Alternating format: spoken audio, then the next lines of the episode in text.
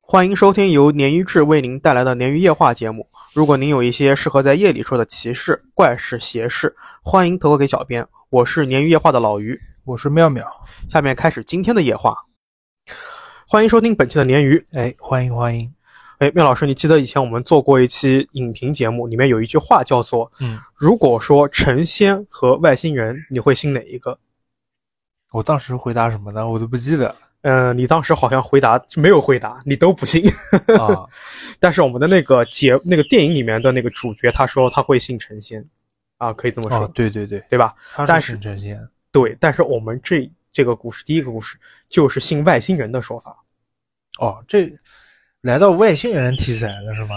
呃，有点像，他不是嗯外星人，但是他是那种明显是这种怪谈类的，跟嗯中式的差异很大。好，我们且听一听啊。那今天第一个故事呢，来自于我们国外的著名论坛 Reddit，也是我们第一次做 Reddit 的，之前都是 Creepy Pasta 嘛。 Reddit 对对对，就国外的贴吧一样的那种，对对对，啊而且它有点像，我觉得 Reddit 有点像煎蛋和 RCH 的混合体。它上面其实什么都有了。对对对，嗯然后我们这个故事来自于一个叫做 No Sleep 的板块，不睡觉，嗯，是二零一五年热起来的一篇帖子，一直延续至今后还在更新，还在火热。嗯，那这个帖子说什么的呢？说的是林中楼梯，有没有听说过？我听过《林中小屋》，哎， 对、哎对吧有几分相似是吧有几分相似。嗯，它原帖的名字叫做一串英文啊，就是 M Z 呃 Search and 呃什么什么，反正很长啊， 嗯，很长。文文化沙漠了。对我我怕读的不好，嗯什么什么什么 Story of to a Tale，讲的是什么呢？讲的是护林的一个警察在森林中遇到和楼梯相关的诡异经历。好，因为翻译水平有限啊，然后我自己呢不是特别信任这些百度翻译什么的，我就找了一段豆瓣网友的译文啊啊，开始今天这个林中楼梯的故事。嗯接下来我要说的是我朋友带来的故事。我知道你们对楼梯的故事都特别感兴趣，现在你们的运气来了，它跟这些林中的楼梯有直接的接触。虽然目前为止任何人对这些东西的来历都没有相关有科学依据的解释，但是至少他有丰富的经历的经验啊。我这个朋友呢，他担任这个丛林森林的这个搜救官已经七年了。他刚毕业不久就开始从事这份工作，并且与楼梯的遭遇和我的遭遇非常的相似。当时就是他的这个，当国外是叫做，可能对 leader 的这个称呼又跟我们国内不太一样啊，就是嗯教练，他说是啊，可能就是这种上司或者是前辈啊，跟他这么说的，就是说，如果你发现了这个出现了诡异的林中楼梯，你不要靠近，也不要触碰，更不要爬上去。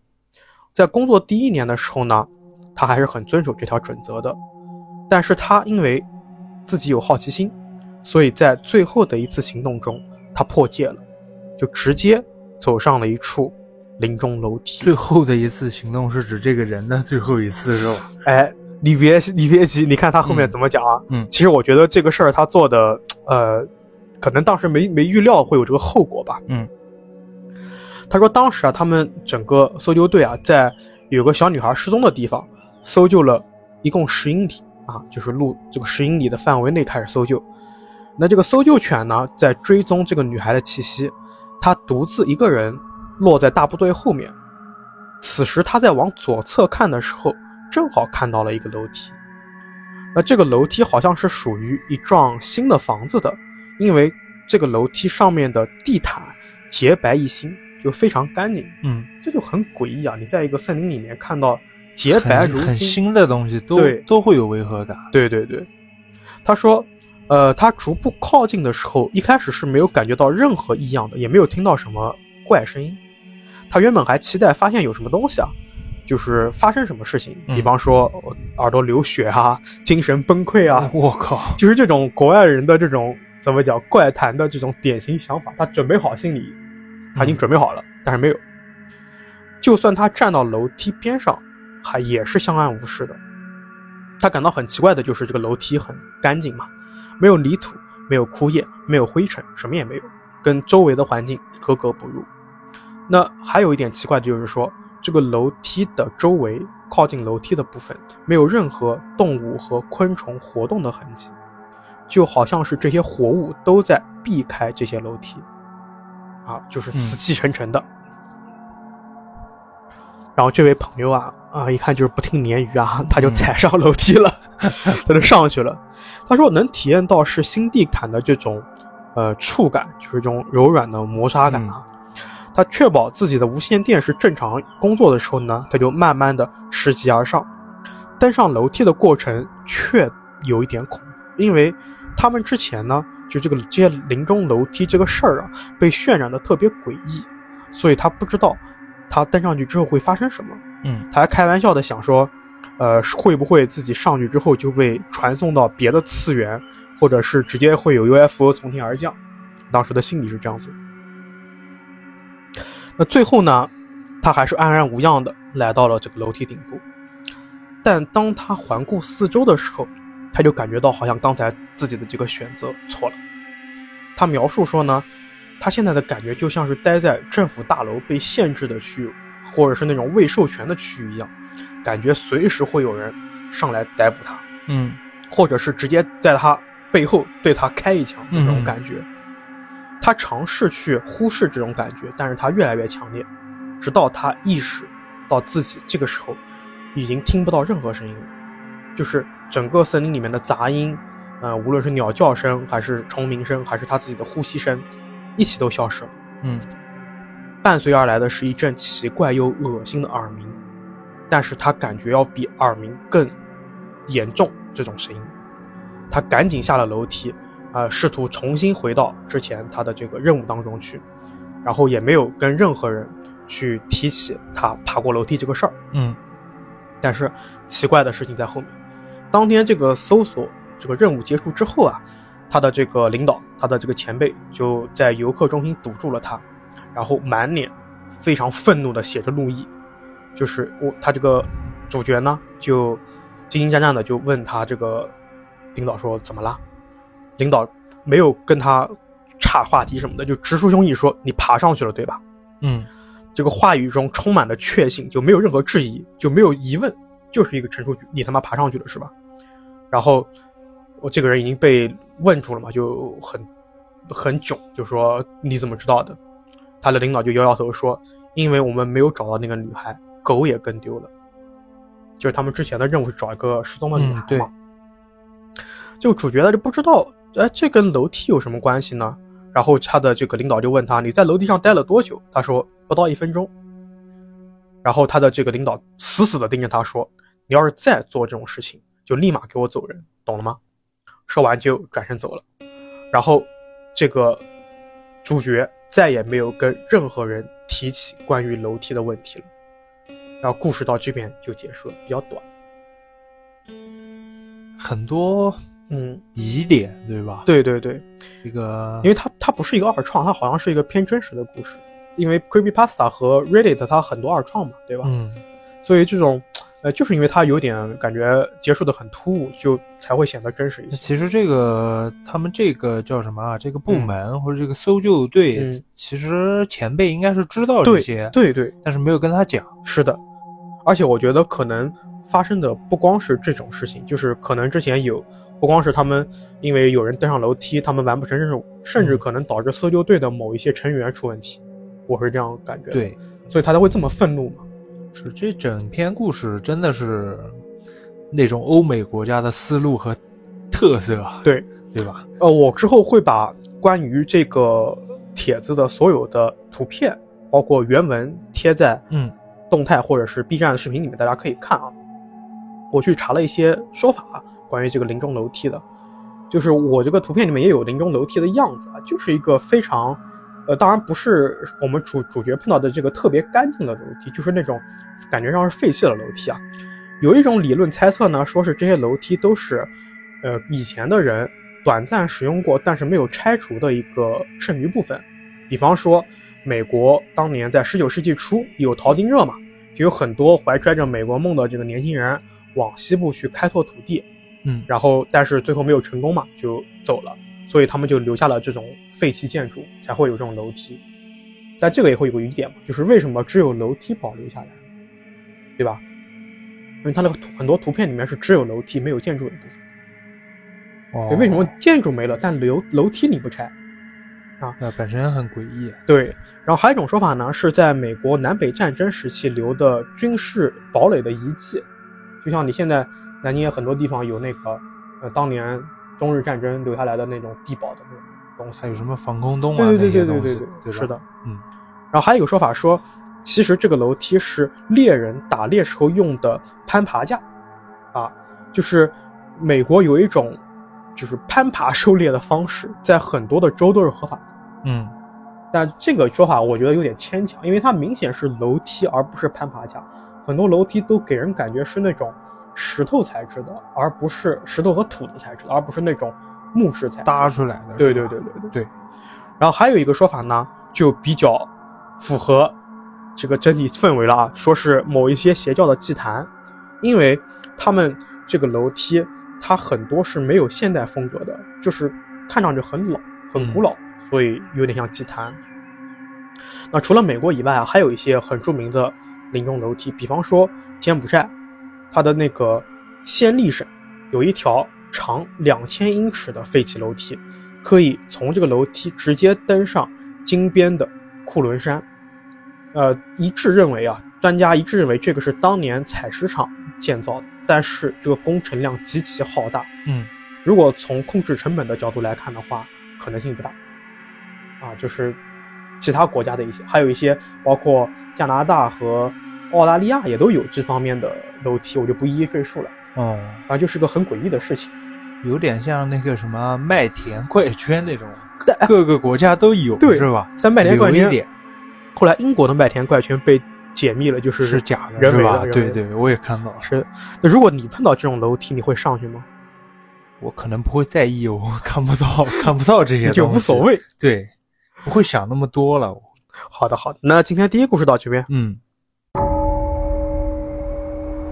好，第二个故事我这边啊，嗯嗯，依然是我们 B 站的鱼友，叫狗狗不同，呃、嗯嗯，不叫小狗，我刚准备啊想不别别别别，不好啊，叫小鸡，好吧？啊，好好熟啊，好熟啊。怎么了？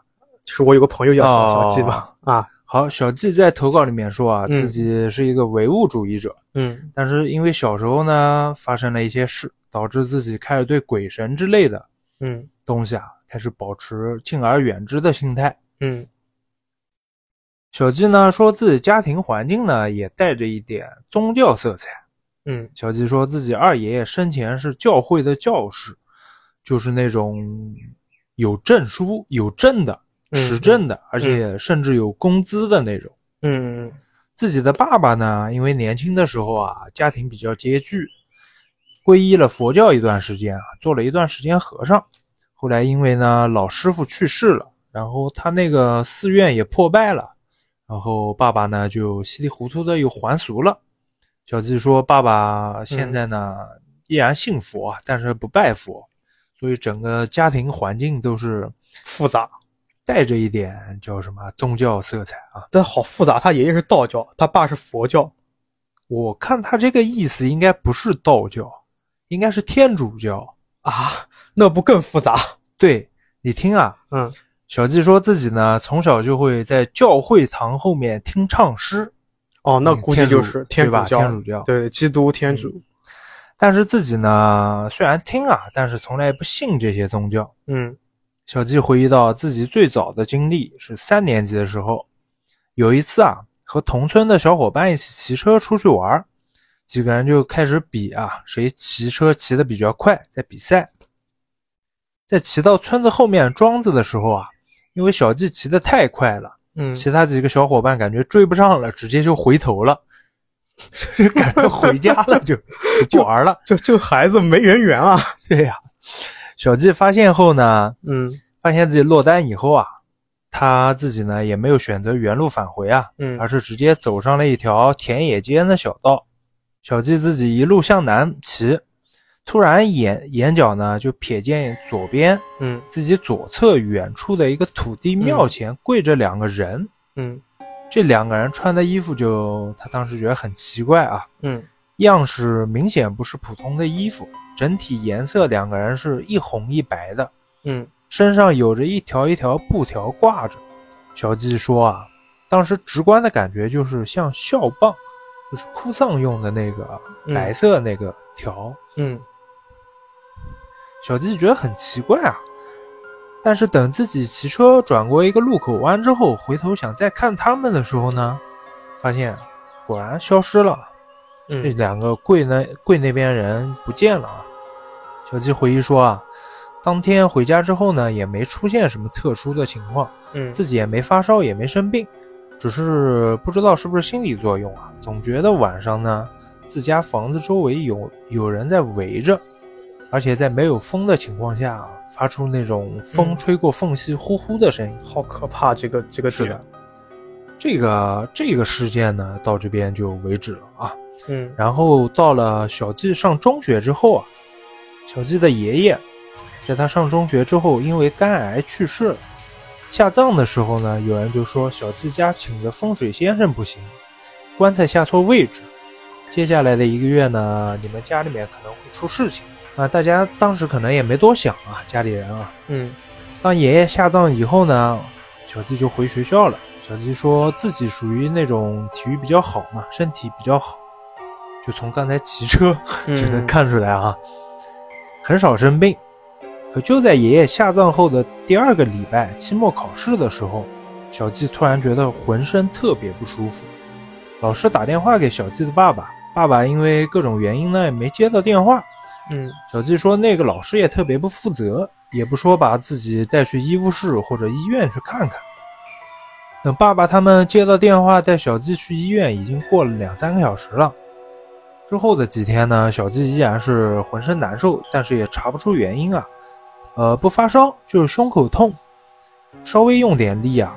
小季说他自己胸口的叫隔膜那块儿就有点痛。小季说，就是之前去世那个爷爷嘛，嗯连他爸爸一共有四个儿子，嗯自己的爸爸最大，但是堂兄弟里面小季呢却是倒数第二小的。嗯等考完试以后啊，放假回家之后，小季身体依然还是不舒服，没见好转啊。但这个时间段啊，家里同时就发生了几件大事。小季的小叔骑摩托车给人送钱去，嗯，刚开始车上带着两个孩子，开到后开到村子后面呢，突然想起来啊，这小叔想起来钱忘带了， 这个，他他就把俩孩子放下来给熟人看护了一会儿，嗯然后自己骑着车回家取钱。嗯来回不到几分钟时间啊，取完钱回头的时候呢，因为小叔一个人骑车了嘛，就嗯自己骑得特别快。嗯天热呢，水泥地上鼓了一个包起来，嗯小叔他没注意，就发生了交通事故，直接把嗯大腿骨摔陷进陷进盆骨里面去。嗯，我去，哇，这个太严重了，好严重我啊！看这个字的时候，你都我太幻幻痛了，真的幻痛了。然后呢，同时间段啊，就这一段时间内，小季的三叔家嗯三叔家堂哥在工厂干活时候，嗯因为要用到那种工业胶水啊，嗯这个堂哥拔开盖子的时候呢，可能是温度过高，嗯，胶水直接喷出来了，溅到了眼睛里面。嗯就幸亏是送医及时啊，眼睛没瞎。依然同一时间啊，嗯，小季二叔家堂哥夜里开车回家，直接把人撞死了。我去，据说那人不知道为什么夜里十二点把自己的车子熄火之后，就站在拐角死角那个车边上啊。堂哥拐弯过去啊，按按理说拐弯车速很慢的啊，，对，但是这个人就这么死了。再说回小季自己啊，嗯自己的身体呢依然是不见好转。嗯这时候呢，因为家里亲戚都出事了，爸爸去医院照顾那个小叔了。爸爸回来之后呢，就是看看望完小叔回来之后呢，嗯嗯立刻又把小季带回带去医院了，又看了一遍。医生说你再来晚一点，可能就脑膜炎了，我去幸亏及时啊。经历了这么多事儿呢，家里人就是坐下来认真商量了，嗯就是立刻就把小季的去世的爷爷的坟给迁了。千粉果风然水问题，签完之后，嗯小季他们家日子也算太平下来了。哦，对，投稿到这边结束了。我我一开始听的时候，我还想是不是就是他家的这个倒霉跟小纪之前骑车碰到的那几个灵有不不关。不，这个这那个只是他小时候遇到的哦一件就结事，束了对，然后他爷爷这个风水问题其实是他中学之后的嘛，对，你要这但你要想，如果说他是小时候碰到的事儿，一直延续到中学，也太这也太过分了。是吧？他 这个中学之后的事儿，就很倒霉，运气运我的可能问题是我可能是接过所有投稿里面最惨烈的一次，是的，对吧？这个家里这么多人同时出事儿，确实挺可怕的。而且小纪的这个状况，我觉得你能共情住，他胸口疼、隔膜哎我疼，啊真的是这样，我是不是也被东西缠上了？你是啊不是？ 朱砂还在吗？ 在啊，在那儿呢。就是你是不是离你太远了？你之前不是在益阳的时候有过鬼压床的经历吗？对，反正我最近也是二阳了嘛，然后又是压了吗？到现在也没好嘛，嗯，比一阳要要稍微好一点，但是还挺难受的。所以我在想，我是不是也是脏东西缠到？缠着你了。哎，不能这么说啊，小鸡它那个不算是脏东西嘛，对对，对吧，它是气对运吧风对水对的对气运问题对。那只能祝你跟小纪都后面好运啊，是的，是的。祝小鸡，反正他们之后也没出嗯什么事儿了嘛，那最好。嗯希望他之后也是平平安安嘛。是的，对吧是的。嗯，这个投稿到这边。好嘞。好，今天的第三个故事，第三个投稿是由两个故事组成的啊。嗯，是来自于我们的老朋友只因你太美小六啊。最早大概大家对他的这个东北先史应该是记忆比好较的，主要他对对名字太有特点了。那个家族嘛，很牛，很牛逼，真的很嗯牛逼。然后他这个故事的话呢，分为两个部分，应该是他三月份还是二月末的投稿，确实一直排队排到五月嗯份，我们才有空讲。我最近也接到了一个，就是嗯自己家是这个仙仙家家的，对对对但，是他故事可能还没整理完啊。嗯如果之后有机会的话，可以带给好大的家听一下。对，还有跟大家说，如果说你们想稿件啊，很快被采用，而且你对自己的稿件的精彩程度很有信心，嗯可以到 B 站给妙老师投稿啊。 嗯，妙老师读的比我快啊，啊，讲真的，嗯，其实长篇的不建议去 B 站，因为会会被审对核对会看不到不不是审核啊，B 站那个后台私信的那个对系统比较傻逼啊，对我只讲啊太太傻逼了那个。他会割阉割，就很多人他给我投稿，就是他不是一段一段投，他是一句一句投，嗯，就是经常缺很多句话嘛。你知道为什么吗？嗯，就是审核。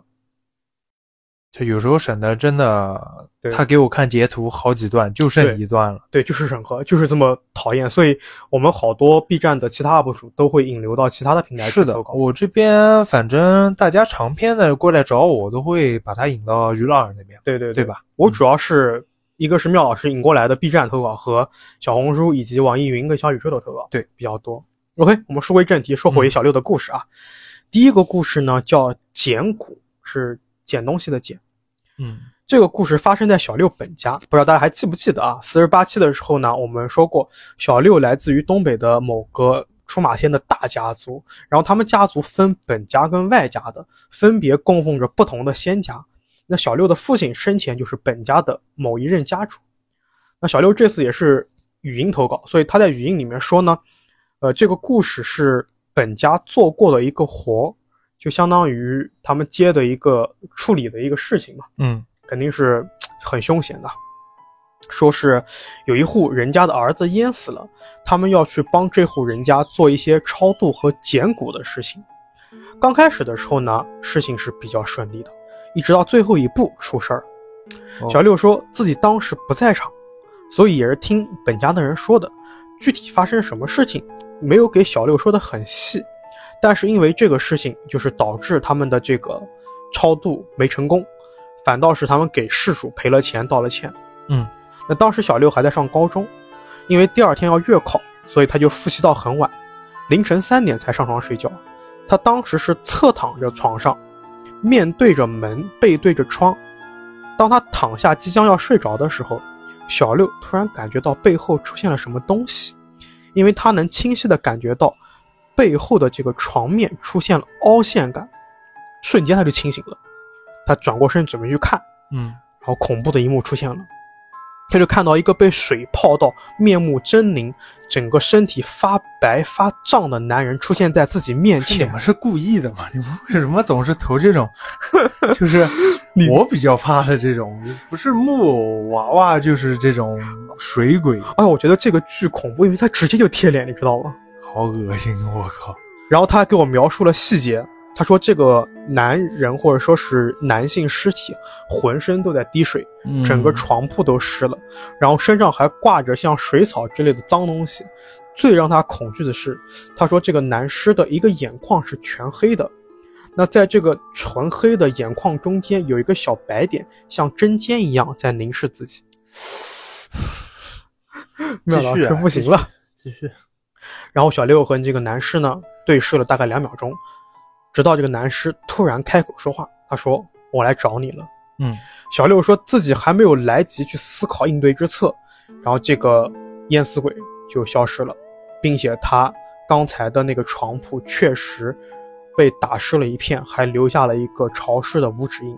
嗯后来小六才知道啊，当时就是他们本家去给这个这户人家的儿子被淹死的人做法的时候，有一个外家的家族，就是家族成员，就冲着这个逝者的牌位点了三炷香，说了一句话，说你要是有冤，你不要来找我，你去找我们族长，这是什么？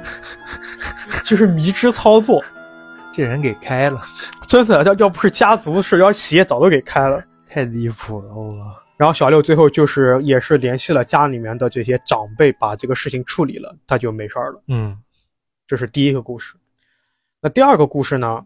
小六给我的名字说叫四个婴灵，婴是不是阴魔的阴，是婴儿的婴，英灵对婴儿的灵魂。哦，他说，在说这个故事之前啊，小刘就问我啊，他说，鲶鱼有没有经历过，或者是见过，或者是接触过没有没有，这种投稿哦啊，不要激动啊。呃，什么呢？是什么投稿呢？是说有一种现象，就是活着的人的身上有婴儿的灵魂。嗯我说是，确实目前没有，但是泰国的那一部分是不是有一点异曲同工？就是古曼童那种，也它也是婴儿灵魂嘛有有点像，对吧？养小鬼。那小六的这个故事呢，是发生在他初中的时候，因为他们学校管得很严，所以放学比较晚，一般要到九点钟、十点钟他才能放学下晚自习回家。嗯小六当时自己呢，就是独自走回家，总觉得身后有什么东西在跟着自己，但他也不敢随便回头。他倒不是害怕有什么，呃，东北不是说有什么狼瞎子什么会搭肩膀嘛，嗯，然后你一回头就把你脖子咬了，嗯，对吧？就是东北的一些说法，他不是害怕这些东西，因为小六他们信奉的这个仙就是大仙嘛，就是有点应该归根溯底是萨满教嘛。说走夜路不能随便回头，会导致肩膀上面的灯熄灭，就对是有点对异曲同工了。三盏是对三盏是吧？对，三盏灯，嗯两边加头顶嘛。然后这个小六当时呢，他就是没回头嘛，然后继续走这个夜路，也不知道为什么，他就感觉格外的烦躁。然后他看着路边昏黄的路灯，他突然就下定决心了，说我今天一定要搞清楚，啊，天天跟着我的到底是个什么东西。嗯但是作为他，他作为这个保家仙的这个家族，而且又是嘖这种内部人员，他肯定不会很鲁莽的办事嘛。是的，他当天回家的时候呢，就拿着一个小的化妆镜，利用反光往自己的身后瞧，嗯然后他就看到啊，离身后五到十米的距离，并排站着四个一到两岁的婴儿。还站着，对，婴儿不应该趴着吗？站着。好恐怖啊而且每当小六往前走，他们就走；小六走两步，他们也走两步，嗯，就是亦步亦趋，可以说这么说。嗯但是跟他保持了五到十米的距离。小六说他自己的第一反应就是害怕，不敢回头，拼命往家跑，因为他知道家里面有供奉的那些仙家，这些普通灵体肯定是不敢进家门的。嗯，果然，他跑进家的一瞬间，背后的这种阴冷的感觉就消失了。那第二天呢，小六走夜路的时候啊，还觉得有东西跟着，就可见这四个阴灵特别执着啊。嗯，其实我想，我看到这边的时候，我是想是不是小六有什么东西吸引他们？毕竟婴儿的怨气可能和他的生母有关，对吧？小六是一个外人嘛，有什么东西会吸引着这四个婴儿的灵魂？哦，然后这个事情最后怎么解决的呢？小六去找 L 了，就是那个外家的家主、嗯嗯啊。但当年他是不是家主不知道，反而就是外家的啊。然后 L 就去柳仙那边呢求了一根签，才知道这四个英灵跟小六有什么关系呢？是类似于哥哥姐姐的身份。他们跟着小六，并不是为了害他，反倒是为了保护他。是好的，对，所以这事儿就没处理，就哦继续就让跟他着。跟着呗。对对对，然后故事到这边就结束了。那突然变可爱 了，对吧？突然就悬着的心放下来了，对我感突然觉。变可爱了。但我觉得这种呃，就是不是有个说法吗？无论是特别是生前比较柔弱的女性和婴儿或者是什么的，他们嗯在如果是死后的话，可能怨念更大，能力是更的，强。是的，是的。也可能是因为我不太懂萨满教的这套，这这这这种事情啊，嗯是不是可以并行的？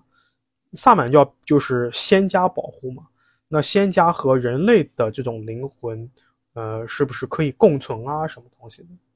到时候我也会问一，再去再去问一问小刘，因为确实这个投稿我压的比较久了，中间可能有一两次插队了已经。嗯，好，那今天的第三个故事到这边。好，今天的第四个故事呢，来自于我们的网易云驴友，他的这个用户的这个名字是网易云的默认的名字，我们嗯就称呼他小 A 了。其实是我在用之前，他给我发了个名字，好像是叫做听者，我觉得有点不太上口，还是叫小 A 啊。嗯，小 A 故事发生在二零一四年，当时他去江西赣州的某个镇出差，地方挺偏僻的，到的时候已经是晚上七点钟了。那事先小 A 并没有去预约酒店，加上他自己是独自出行，人生地不熟，所以呢就随便找了一个宾馆。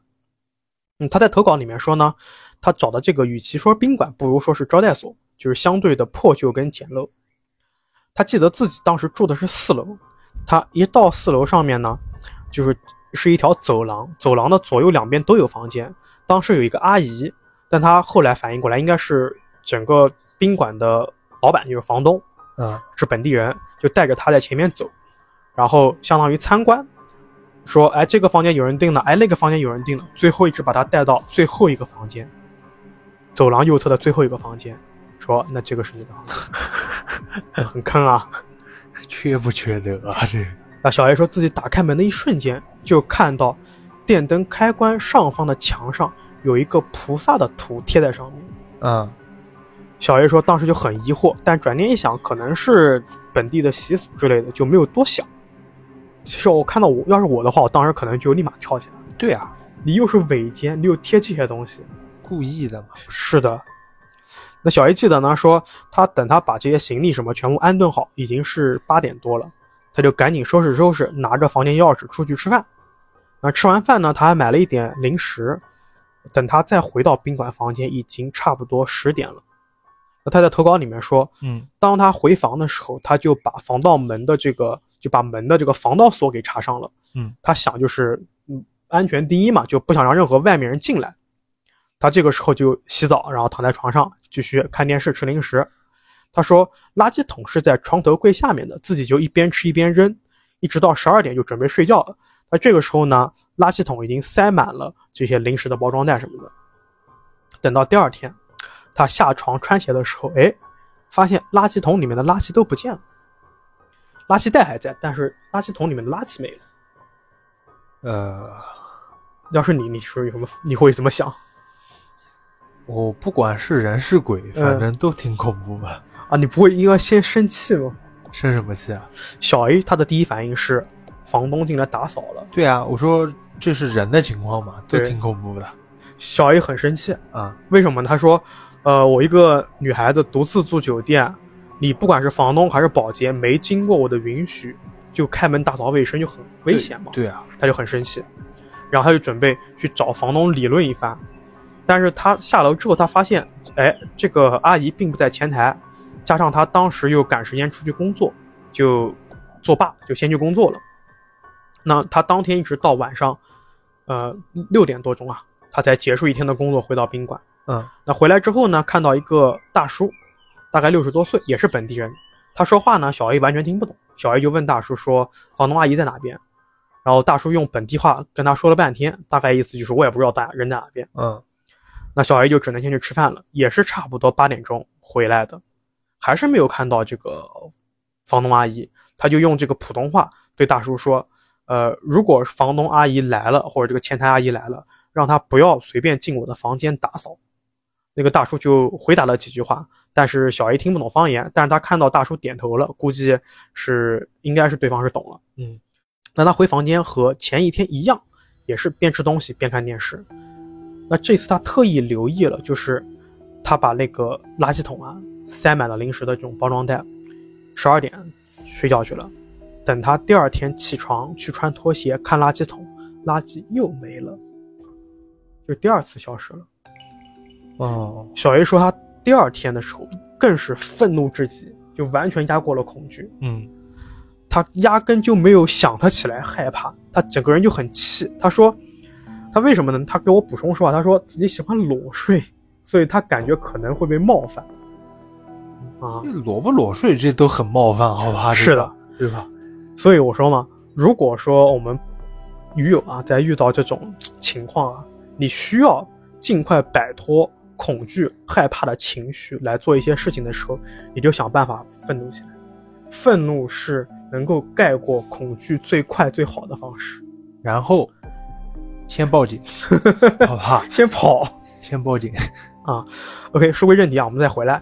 小 A 他就立刻穿上衣服出去，但是哎，那个房东阿姨还是不在，大叔也不在，他当时也不知道怎么办，又是赶时间上班，他就就走了，就上班去了。嗯，但是当天呢，他特地赶在下午三点钟之前回来了，果然碰到了这个房东阿姨，他就跑上去质问说：“阿姨，你昨天和今天早上是不是都去我房间打扫卫生了？你这样会困扰到我呀？”然后阿姨就看着小 A 说：“我没进你房间啊，而且你晚上睡觉都不锁门吗？”嗯反将一军。嗯说完这句话的时候啊，小 A 整个人都炸裂了。他这个时候才意识到，我自己每天晚上都有把房间的门反锁，还插上了防盗锁。就算这个阿姨有钥匙，她也进不来呀。嗯除非是我自己从里面打开了那个锁。然后小 A 就把发生的事情告诉阿姨了，说垃圾桶里面的垃圾不见了，连续两天，而且我房门啊、窗户啊都锁了。小 A 说自己当时越说越害怕，越想越害怕，整个人都浑身开始起鸡皮疙瘩的。他就下意识的去摸手上戴的那个佛珠，然后他发现，哎，他的佛珠项链不见了，哦，佛珠手串不见了，手链不见了。嗯这串佛珠不见了，他就特别特别害怕，就让阿姨一直陪着自己去回房间。阿姨倒也没有拒绝，就陪着他一起回到了房间，然后在里面嘟嘟囔囔说一些话，因为是本地方言，所以小 A 也听不懂。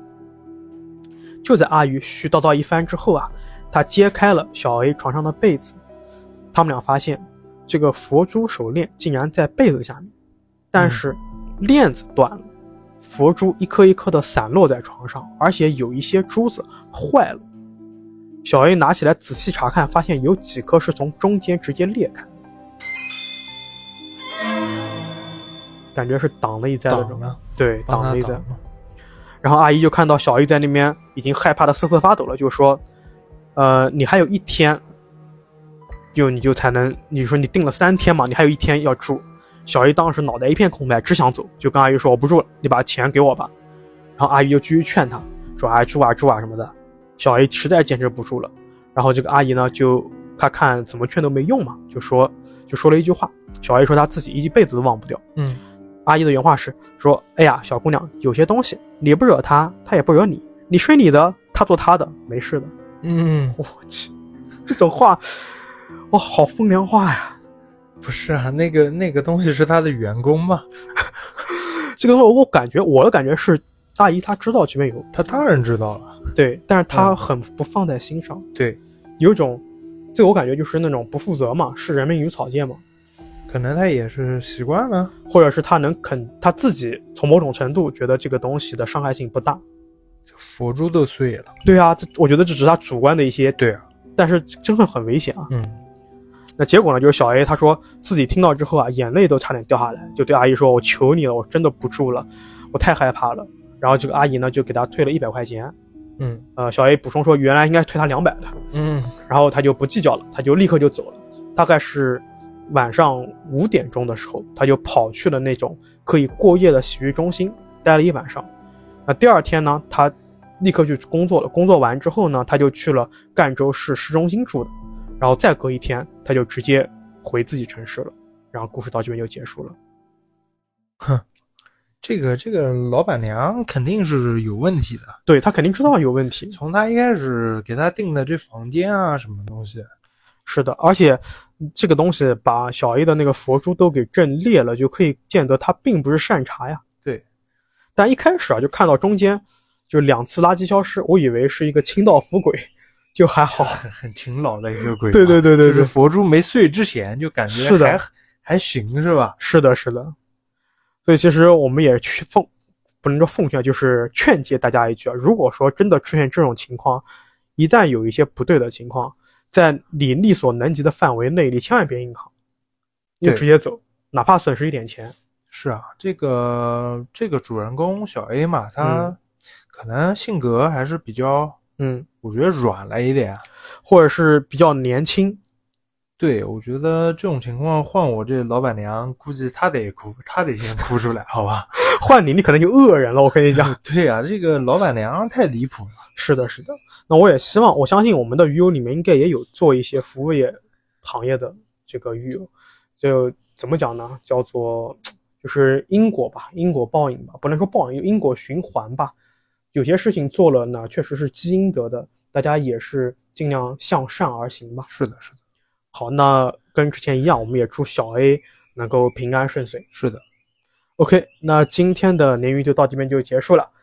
如果说您有一些适合在夜里说的奇事、怪事和邪事，欢迎给嗯我们投稿。投稿方式大家都知道的，就不多说了。对，那这样，拜拜。拜拜。